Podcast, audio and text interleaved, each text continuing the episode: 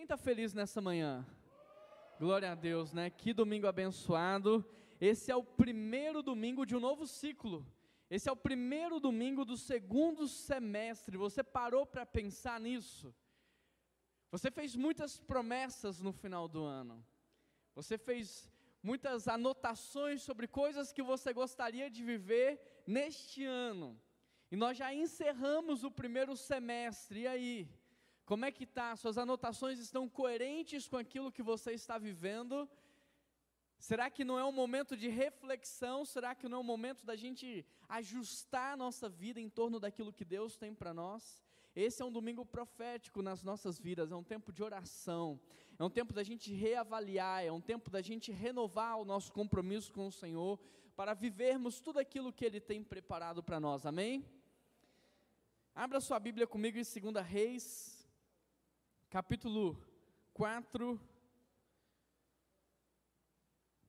verso 1. Segunda Reis, capítulo 4, verso 1.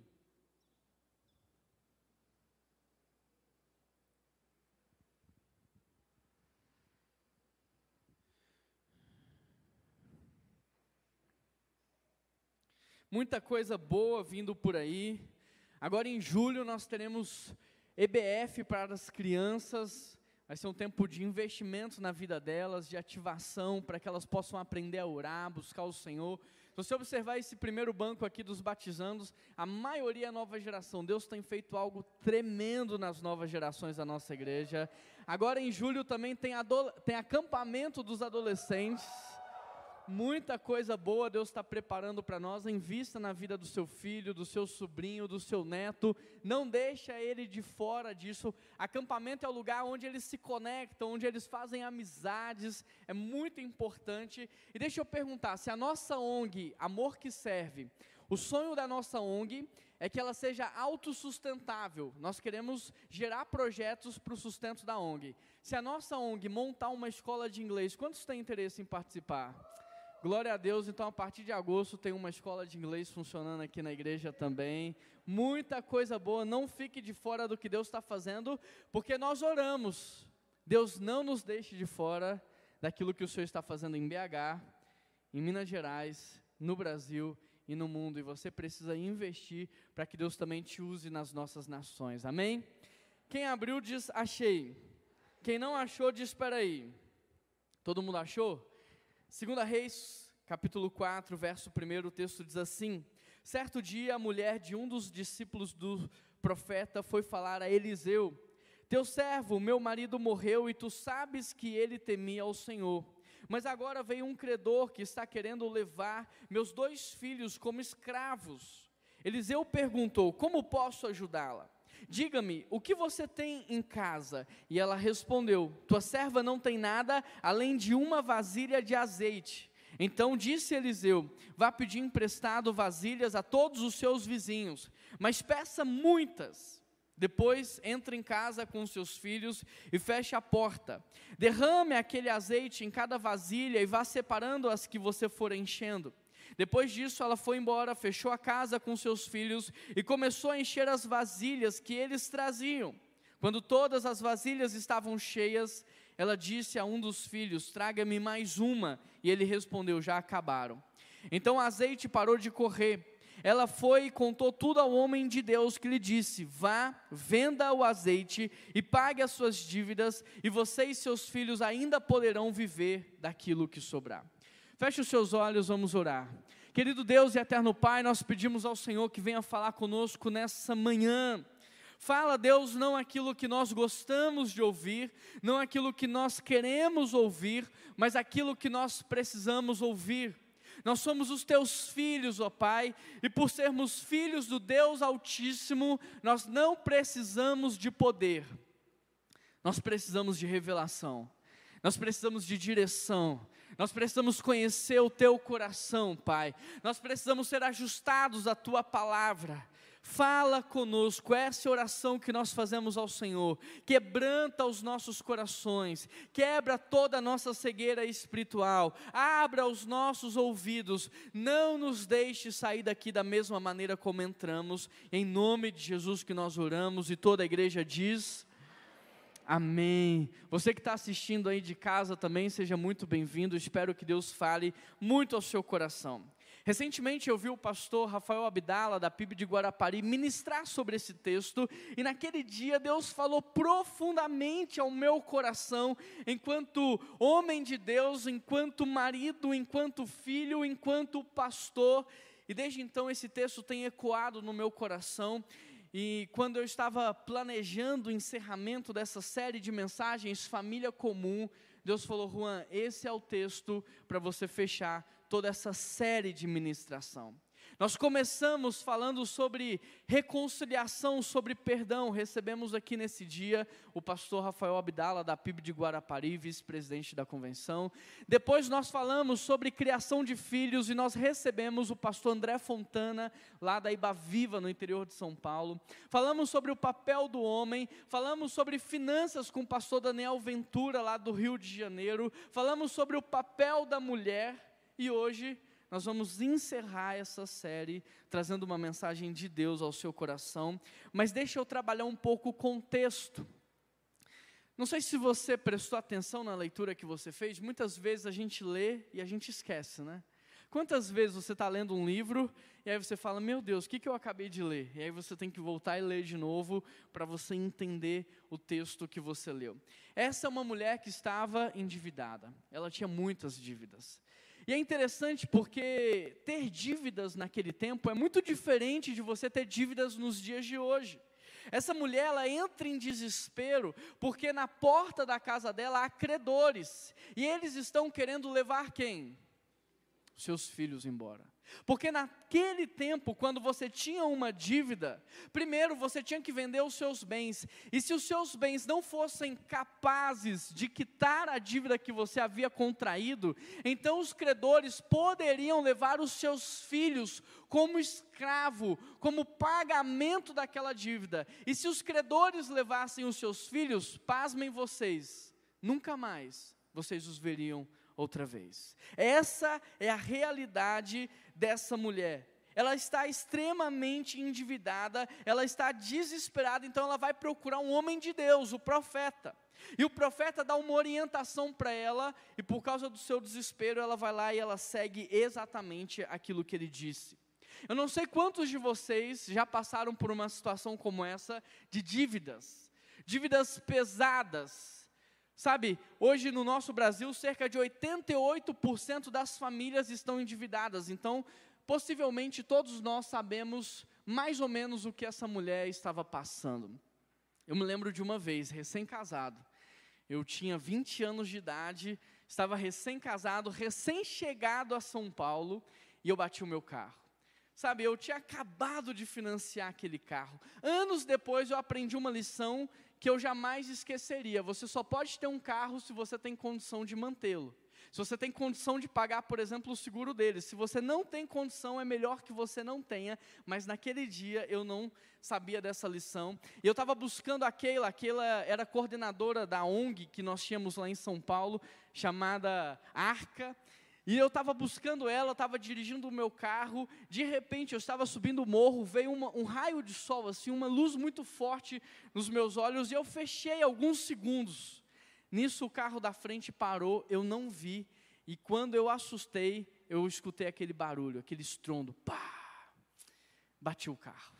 Eu já desci do carro desesperado, era a primeira vez que eu estava envolvido num acidente, desci do carro desesperado. Graças a Deus ninguém do carro da frente machucou. Eu também estava sozinho no meu carro, ninguém machucou. Eu olhei para o meu veículo, olhei na frente, a gente dá uma avaliada, olhei atrás, nada no meu carro, tudo bem. E antes que eu pudesse então falar, Deus, obrigado pelo esse livramento, eu fui olhar o carro da frente. E eu tinha amassado a traseira inteira do carro. E aí o cara já desceu do carro desesperado, ele desceu bravo. Esse é meu veículo de trabalho, como é que eu vou fazer? Agora eu tenho que arrumar um outro carro, você vai ter que arrumar um outro carro para mim, enquanto esse aqui vai para manutenção, você vai ter que dar um jeito. E eu, calma, meu amigo, vai dar tudo certo, a gente vai pensar numa solução, nós vamos conseguir arrumar o seu carro. Mas por dentro eu estava desesperado. Como um jovem, como alguém recém-casado, com apenas 20 anos, eu não tinha uma poupança, eu não tinha um dinheiro guardado, eu não tinha seguro, estava desesperado. Eu fui para casa naquele dia pensando: meu Deus, o que, que eu vou vender para poder pagar a manutenção desse carro? Eu cheguei em casa e eu me lembrei que eu tinha uma máquina de tirar fotos semi-profissional. Eu falei assim: já sei, vou vender essa máquina. Eu comecei a anunciar essa máquina na igreja na qual nós éramos parte lá em São Paulo, e aí chegou um adolescente, eu estava num grupinho assim apresentando a máquina, chegou um adolescente para mim e falou assim: "Meu sonho é ter uma máquina igual a essa". Eu falei: "Não tem problema, se é o teu sonho, hoje é o dia de Deus realizar sonhos, porque eu estou vendendo essa máquina. Vai lá, conversa com seu pai, a gente pensa numa forma boa, vai dar tudo certo". Ele começou a chorar. Juan, você não sabe. Meu pai está desempregado, minha mãe está desempregada, a gente está passando dificuldade em casa, a gente não tem condição de comprar uma máquina como essa. Na hora o Espírito Santo falou assim para mim: dá a máquina para ele. Eu falei: não, não vou dar. Falei baixinho, né? Falei com Deus aqui no coração. Falei: Deus, eu não vou dar. Juan, dá a máquina para ele. E eu, Deus, o senhor não está entendendo. Qual foi a parte da história que o senhor perdeu? Eu não posso dar essa máquina para ele, eu preciso vender essa máquina, porque eu preciso pagar o conserto do carro. Deus dá a máquina para ele. Antes que Deus me convencesse, porque eu sabia que isso ia acabar acontecendo, eu saí. Eu falei, eu vou embora, porque se eu ficar mais 10 minutos, eu vou dar essa máquina para ele. Eu fui embora, enquanto eu tomava banho, Deus ministrando meu coração, dá a máquina para ele. Eu estava dirigindo o carro e Deus falando, dá a máquina para ele. Eu ia dormir, eu ia fazer meu devocional e Deus falando, Juan, dá a máquina para ele. No dia seguinte, eu estou num outro grupo apresentando a máquina, vem um adolescente, Deus começa a falar de novo, eu saio daquele grupo. No terceiro dia, eu estou no centro da cidade, é uma cidade pequena chamada Vinhedo, interior de São Paulo, mais ou menos 60 mil habitantes, então é uma cidade pequena, um centro pequeno. Eu estou no centro, na rua principal, eu vejo ele vindo de longe. Eu atravesso a rua, ele atravessa também eu viro e começo a caminhar na direção contrária, ele começa a caminhar na mesma direção, aumentando a velocidade. No final da cena eu estava correndo, ele correndo atrás de mim, ninguém entendendo nada que estava acontecendo. Mas, num determinado dia, ele me pegou de surpresa, eu não vi ele chegando. E aquela hora Deus falou assim: Juan, é hoje que você vai dar essa máquina para ele. E eu estava sentindo uma força no meu coração, propulsora, irresistível, me fazer entregar a máquina para ele. Quando eu estava quase entregando a máquina para ele, daqui a pouco eu conto para vocês o que, que aconteceu. Certo dia, a mulher de um dos discípulos do profeta foi falar a Eliseu: Teu servo, meu marido, morreu. E tu sabes que ele temia ao Senhor, mas agora veio um credor querendo levar os meus filhos como escravos. Queridos, ter dívida naquele tempo é diferente de hoje. Hoje não pode tomar mais a sua casa se você só tem aquela, mas naquele tempo podia levar os seus filhos como escravos. Imagina a dor dessa mulher. Imagina o desespero dela, ela dormindo e acordando todos os dias e aquela crise, será que eles sobrevivem hoje? Será que os meus filhos vão morrer de fome? Será que eu vou conseguir mantê-los? Será que é hoje que alguém vem e leva os meus filhos como escravo? Essa mulher tinha que conviver com uma dor profunda no seu coração. E se fosse você, o que que você escolheria para os seus filhos? Você escolheria vê-los sofrer, correndo o risco de morrer de fome por não ter o que comer? Ou você escolheria o risco deles serem levados como escravos? O que, que você escolheria para os seus filhos? Vê-los morrer ou vê-los sendo levados como escravo? Porque essa era a dor dessa mulher. Diante dessa história, então, nós podemos aprender muitos princípios. E se você pode, anote aí: o primeiro princípio é faça parte de uma família espiritual. Faça parte de uma família espiritual. No verso 1, essa mulher, ela vai procurar o profeta porque o seu marido era discípulo dele. Se você observar, querida, essa mulher está na pior fase da sua vida, talvez no pior momento da sua história, mas ela tem a quem procurar. Tem pessoas hoje que estão passando por momentos difíceis, não têm o que comer em casa, perderam o emprego, tem pessoas doentes e que não têm aonde recorrer. Vão pegar uma fila, vão procurar a prefeitura, vão ficar dias aguardando alguém Sabe, entra numa fila de um médico para aguardar um exame, e se dependesse daquele exame, às vezes a pessoa morreria. Tem pessoas hoje passando por dificuldades e não tem a quem procurar, mas essa mulher não. Essa mulher, o marido dela era discípulo do homem mais poderoso da terra naquele momento, que era o profeta Eliseu. Ela tinha quem recorrer. Sabe, eu quero aproveitar esse texto para te incentivar a fazer parte de uma família espiritual. A gente só valoriza uma família espiritual quando nós chegamos ao momento de precisar dela.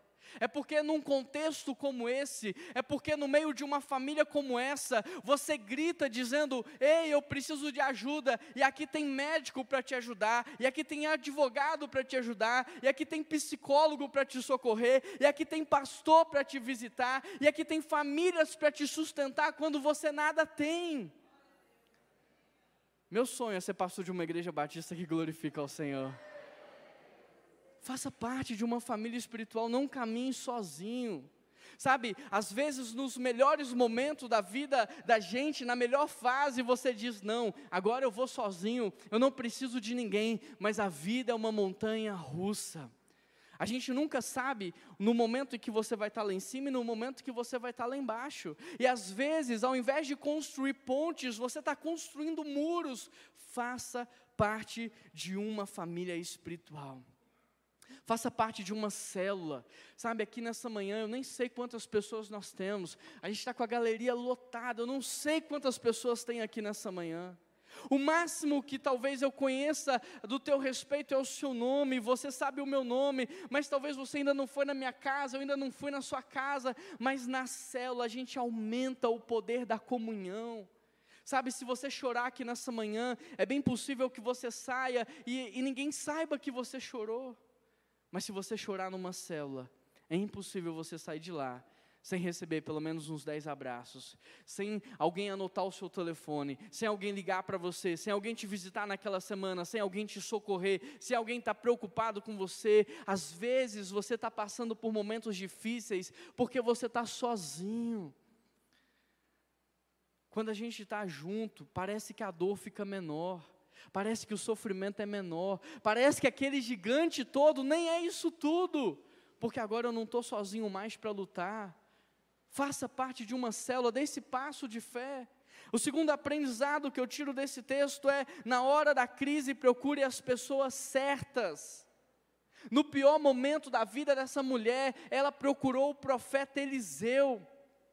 Tem gente que na hora da crise procura qualquer pessoa está no meio de uma crise conjugal, e ao invés de procurar um pastor, um homem de Deus, um psicólogo cristão, essa pessoa na crise conjugal vai procurar aquele amigo de gandaia, aquela mulher que nem gosta do marido dela, vai procurar pessoas que vão dar conselhos ruins, vai procurar aquele psicólogo que vai dizer para você: você tem que ser feliz a qualquer preço. Procure as pessoas certas. Tem gente que na hora da crise financeira vai pedir conselhos para pessoas que têm dificuldade na mesma área que ela. Às vezes até parece que tem uma vida de rico, mas está todo endividado. Tem o carro do ano, mas está endividado. Procure pessoas certas que vão trazer conselhos certos para você. Procure pessoas que têm um bom casamento, um bom matrimônio, que entendem do que estão falando. Procure pessoas que têm uma boa gestão financeira. Terceiro aprendizado que eu tiro nessa história: invista no que é eterno. Olha o que essa mulher diz para o profeta Eliseu: Teu servo, o meu marido, morreu, mas tu sabe que ele temia ao Senhor. Querido, presta muita atenção nesse ponto. Talvez esse seja um dos pontos mais importantes dessa mensagem. Esse homem que morreu, ele fracassou como provedor do seu lar. Ele não fez investimentos financeiros ao longo da sua vida. Ele não tinha uma poupança. Ele não tinha um fundo de reserva com 12 meses. Ele não tinha um seguro de vida. Ele não tinha uma previdência privada. Esse homem, na vida financeira, ele foi um fracasso. Mas se você observar, olha o que essa mulher diz: ele temia ao Senhor. Querido, isso muda tudo. O fato desse homem temer ao Senhor, ter sido discípulo do profeta Eliseu, mudou o rumo da história dessa família. Eu já vi pessoas ricas perderem tudo da noite para o dia e ficarem sem nada. Eu já vi milionários fazerem investimentos errados e perderem tudo em questão de segundos. Mas eu nunca vi até hoje um homem e uma mulher fazer investimentos espirituais e ficar desamparado. Glória a Deus. Eu nunca vi alguém que investiu a sua vida no reino ficar desamparado. E eu não estou dizendo aqui que você não tem que se preocupar com a sua vida financeira, não. Nós podemos aprender com Abraão, que antes de morrer, ele se preocupou em comprar uma capela. Eles queriam emprestar uma capela para enterrar Sara. Ele disse: Não, eu quero comprar. Ele estava garantindo para a família dele, para a descendência dele, um pedaço de terra. Ele se preocupou com o casamento do seu filho, ele mandou o servo ir lá buscar uma esposa para o seu filho. Abraão, antes de morrer, ele pensou em tudo, ele preparou o contexto todo, ele cuidou do futuro da sua família. Não é isso que eu estou dizendo que você não deve se preocupar com essas questões, só que acima dessas questões, você precisa fazer investimentos espirituais. Salmo 37, 25 diz assim: Eu já fui jovem e agora sou velho, mas eu nunca vi. Eu nunca vi um justo desamparado e nem os seus filhos mendigarem o pão. Faça investimentos espirituais. Mateus 6,19 diz: Não acumulem para vocês tesouros na terra, onde a traça e a ferrugem destrói, e os ladrões arrombam e furtam mas acumulem para vocês tesouros no céu, onde a traça e a ferrugem não destrói, onde os ladrões não arrombam e nem furtam, porque aonde estiver o teu tesouro estará também o teu coração. Na nossa sede de fazer investimentos materiais, a gente acaba se esquecendo da melhor parte dessa vida.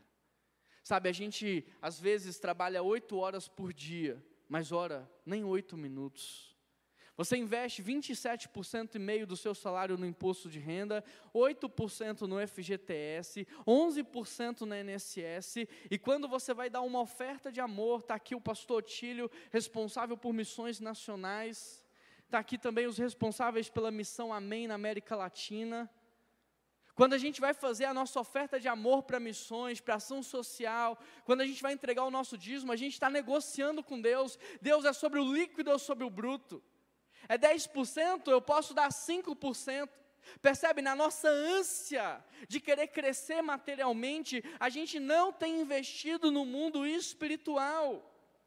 Provérbios 3, 9 diz: Honre ao Senhor com os teus bens, e os teus celeiros serão fartos, e os teus barris transbordarão. Celeiro farto fala de provisão para o presente, barris transbordando, provisão para o futuro. Eu nunca vi alguém fazer investimentos espirituais e ficar desamparado. Eu sou fruto disso. Todos vocês sabem que o meu avô é membro dessa igreja, diácono dessa igreja há 60 anos, do investimento espiritual que ele fez na minha vida. Sabe, os meus pais estão aqui nessa manhã, eles não têm herança para receber. Eu também não tenho herança material para receber, mas eu tenho um legado que eu recebi, que nenhum dinheiro desse mundo é capaz de comprar. Sabe, herança é o que você deixa para os outros e ela pode ser destruída com o tempo. Mas legado é aquilo que você deixa no coração das pessoas e um legado é eternizado. No que que você tem investido mais tempo? Em deixar uma herança ou deixar um legado. Eu não estou dizendo que você não pode deixar uma herança, só que acima disso, você precisa deixar um legado de uma fé, de uma espiritualidade, de valores e de princípios. Invista na sua vida espiritual. Invista na vida espiritual dos seus filhos. Você está dizendo às vezes, poxa, Juan, mas é caro mandar o meu filho para o acampamento. Caro é pagar um Burger King todas as semanas, caro é o cinema, caro é tantos outros investimentos que você faz e não vai ter retorno. Um acampamento ativa a fé do seu filho, aumenta a espiritualidade dele, conecta ele com um monte de outro adolescente que está caminhando na mesma direção, em vista na vida espiritual da sua família é longe, vale a pena. Ah, mas vai mudar minha rotina, vale a pena. Prefira mil vezes o seu filho dentro da igreja do que dentro de um cinema. Dentro da igreja do que trancado no quarto assistindo aquilo que você nem sabe às vezes. Invista na vida espiritual da sua família, porque vale a pena. Mateus 6, busque em primeiro lugar. Busque em primeiro lugar, vamos todo mundo junto? Todas as coisas que você precisa vos serão acrescentadas. Por que, que o passarinho não trabalha, mas come do melhor dessa terra? Por que, que o lírio do campo não trabalha, mas se veste do melhor dessa terra? Porque o lírio está plantado aonde Deus o colocou, e o passarinho está fazendo o que Deus mandou. Todas as vezes que você estiver onde Deus quer, fazendo o que Deus quer, não faltará recursos para você. O salmista diz: A tua bondade e a tua fidelidade me seguirão todos os dias da minha vida. Quando você está no lugar que Deus quer, quando você faz o que Deus quer, os recursos te seguem, as bênçãos do Senhor, a provisão, a saúde, tudo o que você precisa, e seguir no hebraico é caçar, você é caçado pela fidelidade do Senhor. Mas me diz, no que é que você tem investido mais a sua vida? Naquilo que é espiritual ou naquilo que é material? Quais investimentos espirituais você tem feito na sua família, na sua casa? No que que hoje você investe mais tempo, mais dinheiro, mais serviço? No que? Se você for comparar hoje, a sua vida está balanceada ou ela está completamente desregulada? No que que você tem investido mais tempo diário? No que que você tem dedicado mais a sua vida? Onde você tem servido mais ao Senhor? Porque lá em Gálatas 6:7, apóstolo Paulo diz assim: "Não se deixe enganar, de Deus não se zomba". Você pode zombar do seu pastor, você pode zombar do seu cônjuge, você pode zombar do seu empregador, mas de Deus não se zomba, pois o que o homem semear, isso também ele colherá. Quem semeia para a sua carne colherá destruição, mas quem semeia para o Espírito Santo colherá a vida eterna. E nós não cansemos de fazer o bem, pois no seu próprio tempo colheremos. Portanto, enquanto temos oportunidade, façamos o bem a todos, especialmente aos da família da fé. Você é alguém que tem feito bem a todos? Ou você faz o bem pensando em receber algo em troca? Porque isso não é amor cristão. Eu não posso dar se eu estou negociando com você. Amor cristão não é um amor de troca, não é um amor comercial, não é um amor de contrapartida, é um amor aonde é melhor dar do que receber. Deixar uma herança é bom, mas deixar um legado para as próximas gerações é o que você precisa fazer. Ser um homem ou uma mulher de Deus é investir no reino. O quarto aprendizado que eu tiro desse texto é: faça um inventário da sua vida. No verso 2, nós saímos do verso 1 e verso 2 continua a leitura do seu texto aí, por gentileza. Eliseu perguntou: Como é que eu posso ajudar você? Diga-me, o que você tem em casa o que ela respondeu? Tua serva não tem nada. E depois ela completa: apenas uma vasilha de azeite. É interessante porque essa mulher começa dizendo para o profeta: Eu não tenho nada. Mas depois ela vai dizer: Não, eu tenho uma pequena botija de azeite, querido. Eu quero chamar a sua atenção, porque quando nós estamos com olhos embaçados pela dor, nós enxergamos a vida pela perspectiva da dor. Essa mulher disse que não tinha nada porque ela estava sofrendo. Maria Madalena, quando estava chorando, ela foi incapaz de reconhecer do seu lado quem? Jesus Cristo.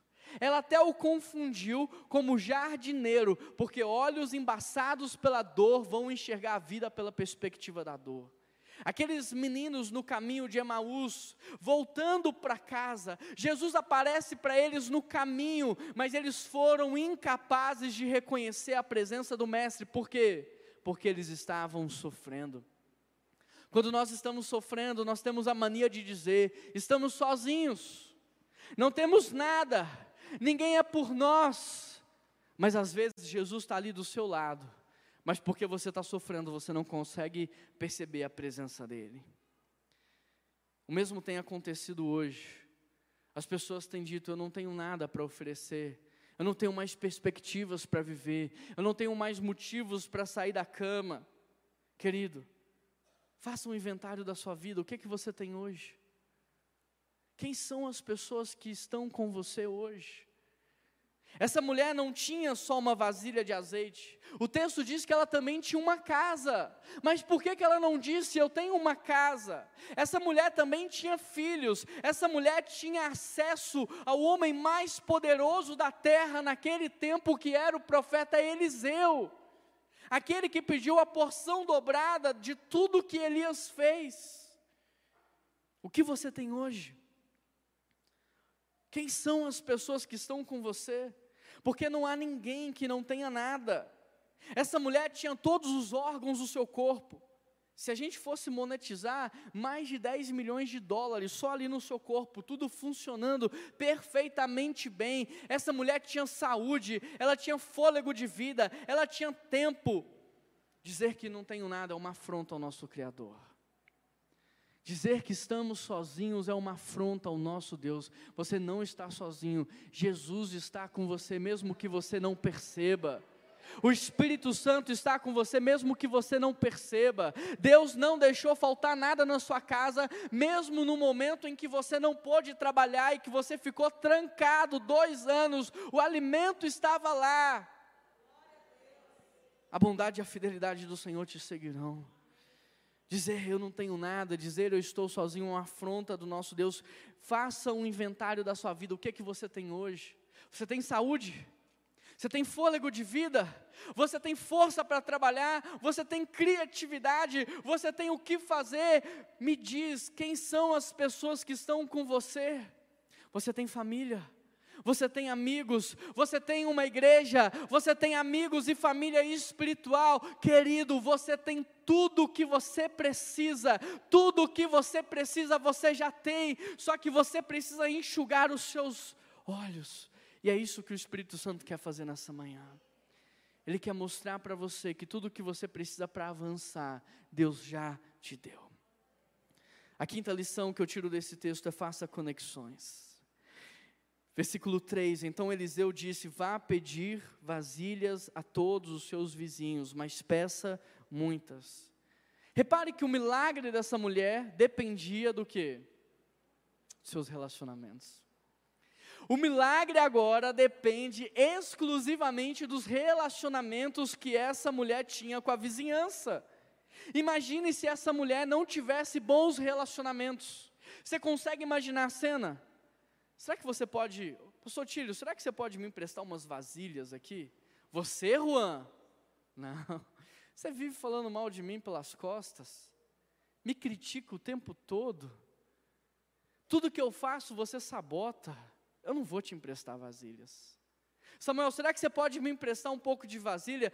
Juan, toda vez que eu precisei de você, você nunca me ajudou. Quando eu estava lá desesperado, você queria me vender. Você tentou tirar proveito de mim, como é que você quer hoje uma vasilha? Eu não vou te dar vasilha, não. Juan. Você consegue imaginar? Se essa mulher não tivesse bons relacionamentos, querido, aprenda uma coisa: ao invés de construir muros, construa pontes. Sirva as pessoas. Seja um abençoador. Hoje eu vejo uma incoerência muito grande, porque as pessoas estão dizendo: não, eu quero ser reconhecido como um homem generoso eu quero ter o legado da generosidade, mas é mesquinho, não ajuda ninguém. Não, quando eu morrer, eu quero que as pessoas lembrem de mim como alguém bondoso, que servia aos outros, mas só pensa em si mesmo, não levanta do sofá para nada. Uma incoerência muito grande, seja um abençoador de vidas, sabe? Deus te abençoa, não é para você ser abençoado, é para você ser um abençoador. Seja alguém que reparta, que cuida, que serve, que ama. Construa pontes com seus vizinhos, construa pontes com seus colegas de trabalho. Não fica perseguindo as pessoas no seu ambiente de trabalho. Não fica com ciúminho bobo. Não fica cultivando mimimi no seu coração. Tem uma situação ruim, senta, conversa. Nós somos maduros. Escuta, estou percebendo aqui uma situação estranha. O que está acontecendo entre a gente, Daniel? Fiz alguma coisa? Me perdoa, não foi de coração. Vamos recomeçar? Vamos recomeçar. O maduro é aquele que lida bem com tudo que é constrangedor, mas ele pontua apenas o que é comprometedor. O imaturo não. O imaturo ele não suporta ver um constrangimento que ele vai lá arrumar confusão. Querido, você precisa escolher as lutas que você vai entrar, as brigas que você vai fazer parte. Nem todo constrangimento é motivo de briga. O maduro lida bem com o constrangedor, mas ele pontua o que é comprometedor. Construa pontes. O milagre dessa mulher dependia do relacionamento dela com a vizinha. Eu fico imaginando ela chegando lá para sua vizinha e ela falando: será que você pode me emprestar uma vasilha? É claro. Vem aqui, você vai escolher. Aqui, ó, essa parte aqui tem as vasilhas que não tem tampa, mas do lado de cá tem as minhas Tupperwares. Pode pegar quantas você quiser. É ou não é? Você sempre me ajudou. Você sempre cuidou de mim, como é que eu vou te negar? E mais, agora eu vou te ajudar. Vamos lá na outra vizinha que você não conhece. Fulana, essa aqui é minha vizinha de parede, mulher abençoada, sabe? Essa aqui é minha irmã. Será que você pode emprestar umas vasilhas para ela? Você acha que ela emprestou ou não? Eu fico imaginando, talvez na rua, as vizinhas tudo com vários sacos de vasilha, carregando até na casa dessa mulher, porque o profeta depois vai dizer: agora entra em casa sozinha, vai para o seu quarto, construa pontes, construa relacionamentos. O sexto aprendizado que eu tiro desse texto é: Deus primeiro multiplica o vazio antes de multiplicar o azeite. Versículo 5: Depois disso foi embora, fechou-se em casa com seus filhos e começou a encher as vasilhas que ela trazia. Quando todas as vasilhas estavam cheias, ela disse a um dos filhos: Traga-me mais uma. Mas ele respondeu: Já acabaram. Então o azeite parou de correr. Se você observar atentamente, antes de Deus multiplicar o azeite, ele multiplicou primeiro a quantidade de vasilhas. Ele multiplicou o vazio, porque esse texto diz que essa mulher tinha uma botija com um pouquinho de azeite. E agora eu imagino ela olhando para aquele pouco de azeite e olhando para a casa cheia de vasilhas. O vazio era enorme. Será que esse azeite é capaz de preencher todas elas? Quando você vai observar, os reis estão no deserto. Eles precisam de água, os animais estão morrendo, os soldados estão morrendo. Eles procuram um profeta e eles pedem para o profeta falar com Deus. E Deus fala: Vocês querem água? Vocês querem água? Vocês precisam de água? Então comecem a cavar no deserto. E cada cisterna aberta, ela será cheia da água do nosso Deus. O texto lá diz que eles não viram as nuvens, eles não viram a mudança de tempo, eles não viram a chuva se aproximar, mas quando amanheceu, cada cisterna aberta estava cheia de água. Primeiro Deus multiplica o nosso vazio antes de multiplicar o azeite. Eu me lembro que quando chegamos em São Paulo, tirei a Keila da casa do pai dela, nos casamos aqui nessa igreja, fomos para São Paulo. Eu estudava em tempo integral no seminário, éramos sustentados por 20 amigos que também passaram por dificuldades financeiras e não puderam nos ajudar naquele período comecei a entrar em uma outra dívida no seminário. Já não era mais capaz de pagar a mensalidade, já não era mais capaz de pagar o aluguel do chalezinho que morávamos dentro do seminário e começamos a passar dificuldade. Eu me lembro de olhar para Keila naquele tempo e falar assim: meu amor, para de comer. Hum. Porque se a comida acabasse, não ia ter mais. Queridos, com 20 anos eu tive um princípio de infarto, de desespero. E quando eu acordei no hospital, a primeira coisa que eu falei para Deus é: eu entendi o que o Senhor quer fazer. Porque até aqui eu lutei sozinho. Até aqui tudo que eu precisava eu corria atrás e eu conseguia. Até aqui dependia somente de mim. Mas agora eu entendo que o Senhor está trabalhando, o Senhor multiplicou o meu vazio. O Senhor me levou para uma terra estranha. O Senhor me levou para um lugar que eu não conheço ninguém. O Senhor me fez passar dificuldade. O Senhor multiplicou dentro da minha casa para que eu me rendesse diante do Senhor e me entregasse por completo, sabe? Às vezes a gente entrega a televisão, mas fica com o controle remoto na mão. Deus está segurando a televisão, mas é você que controla o que está passando na TV. Nós estamos brincando de entregar a vida para Deus. E naquele dia eu entendi que eu precisava me entregar por completo. Antes de Deus multiplicar o azeite, Ele primeiro multiplica o vazio. Ele fez isso com essa mulher, fazendo com que ela tivesse que sair para pedir vasilhas. Ele estava quebrando o orgulho dela. Ele fez isso com aqueles reis, quebrou o orgulho daqueles reis, porque eles tiveram que cavar com a mão, reis cavando no deserto com a mão. Deus pode hoje estar quebrando o seu orgulho. Deus hoje pode estar aumentando a sua dependência, porque quando aquela mulher entrou no quarto, era só ela e Deus. Quando aqueles reis cavaram no deserto, agora só dependia de Deus. Quando eu estava ali dentro daquele hospital, era só Deus na minha vida. Será que nessa manhã Deus não está multiplicando também a sua dependência? Salmo 37,5 diz: entrega o teu caminho ao Senhor, confia nele, e o mais ele fará. Essa é uma, é uma fórmula secreta de milagres. Entregar mais confiar é igual ação de Deus. O sétimo e último princípio para a gente encerrar: exerça a sua fé. 2 Reis 4, verso 5 a 7. Depois disso, ela foi embora, fechou a sua casa e começou a encher as vasilhas. Querido, o profeta poderia ter feito o milagre de maneira instantânea, sim ou não?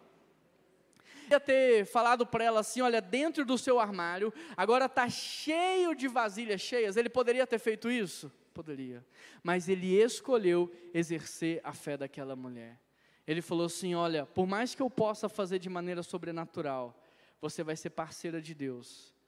A soberania de Deus não isenta a sua responsabilidade. Deus conta com você.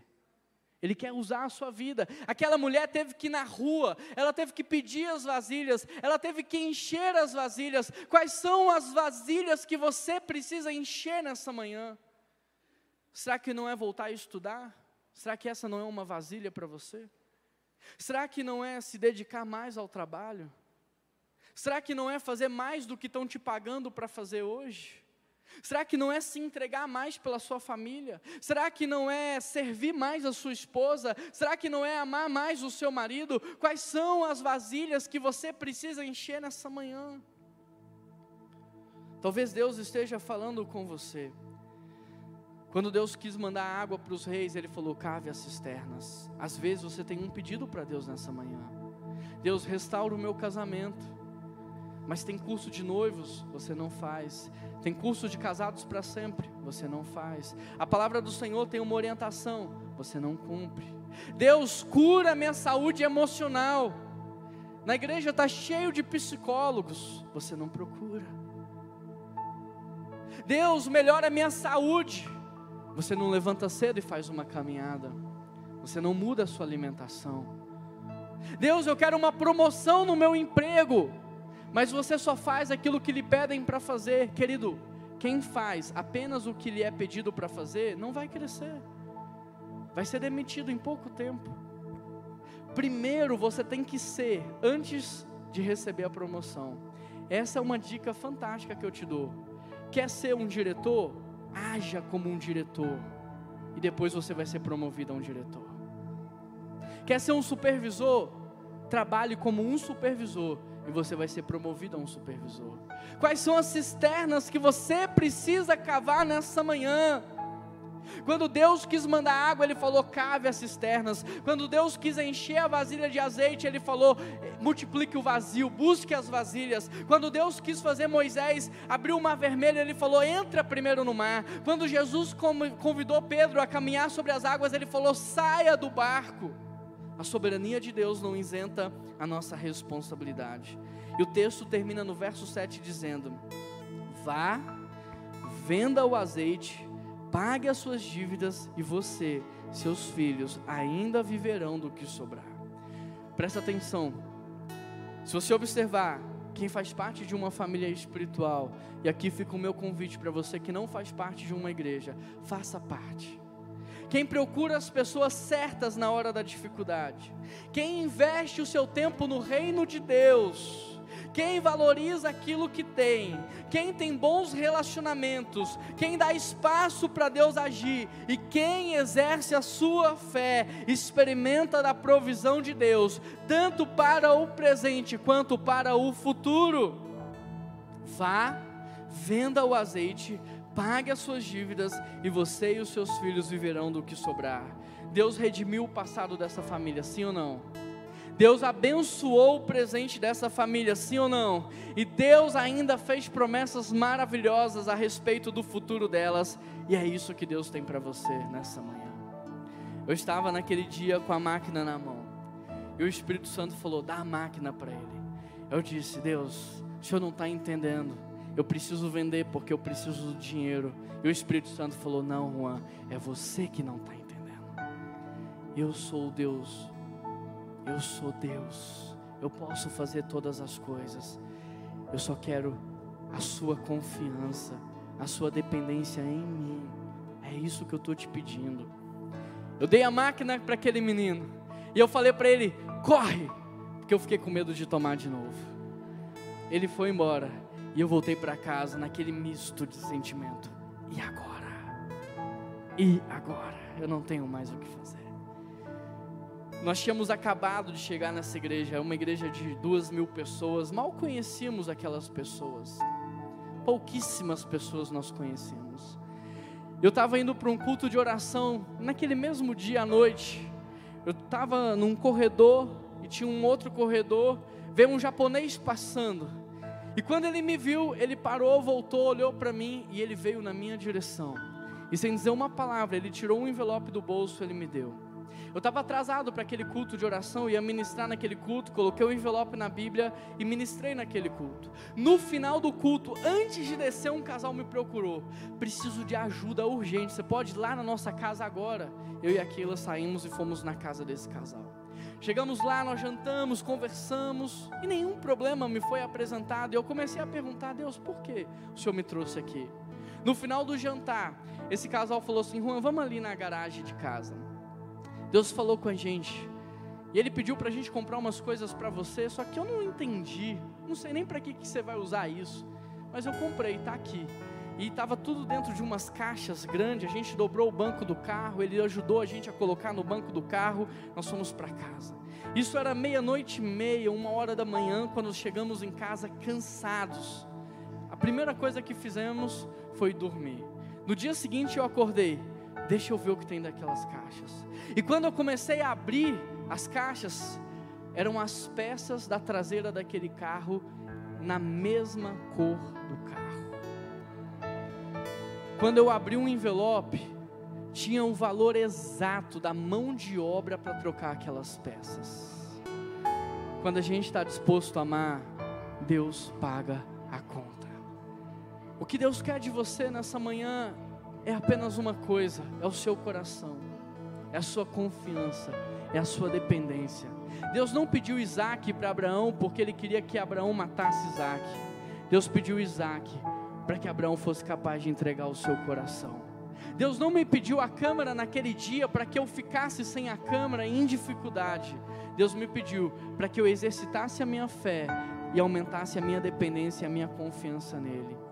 Querido, depender de Deus é a melhor coisa que nós podemos fazer. Busque em primeiro lugar o reino dos céus e todas as coisas que você precisa vos serão acrescentadas. O ponto central dessa palavra: faça investimentos espirituais. Vamos orar? Feche os seus olhos.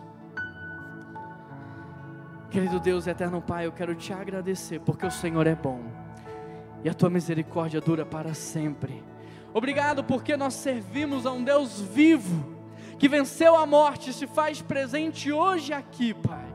Muito obrigado porque o Senhor é um Deus que escuta as nossas orações e a tua palavra diz: clame a mim e eu responder-te-ei, e eu anunciar-te-ei coisas grandes e firmes que tenho preparado para vós. Que o Senhor venha falar conosco, Pai, ao longo desse culto de maneira poderosa.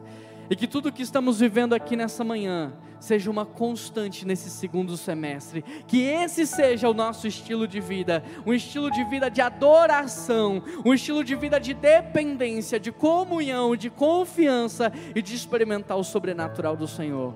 Em nome de Jesus que nós oramos e toda a igreja diz.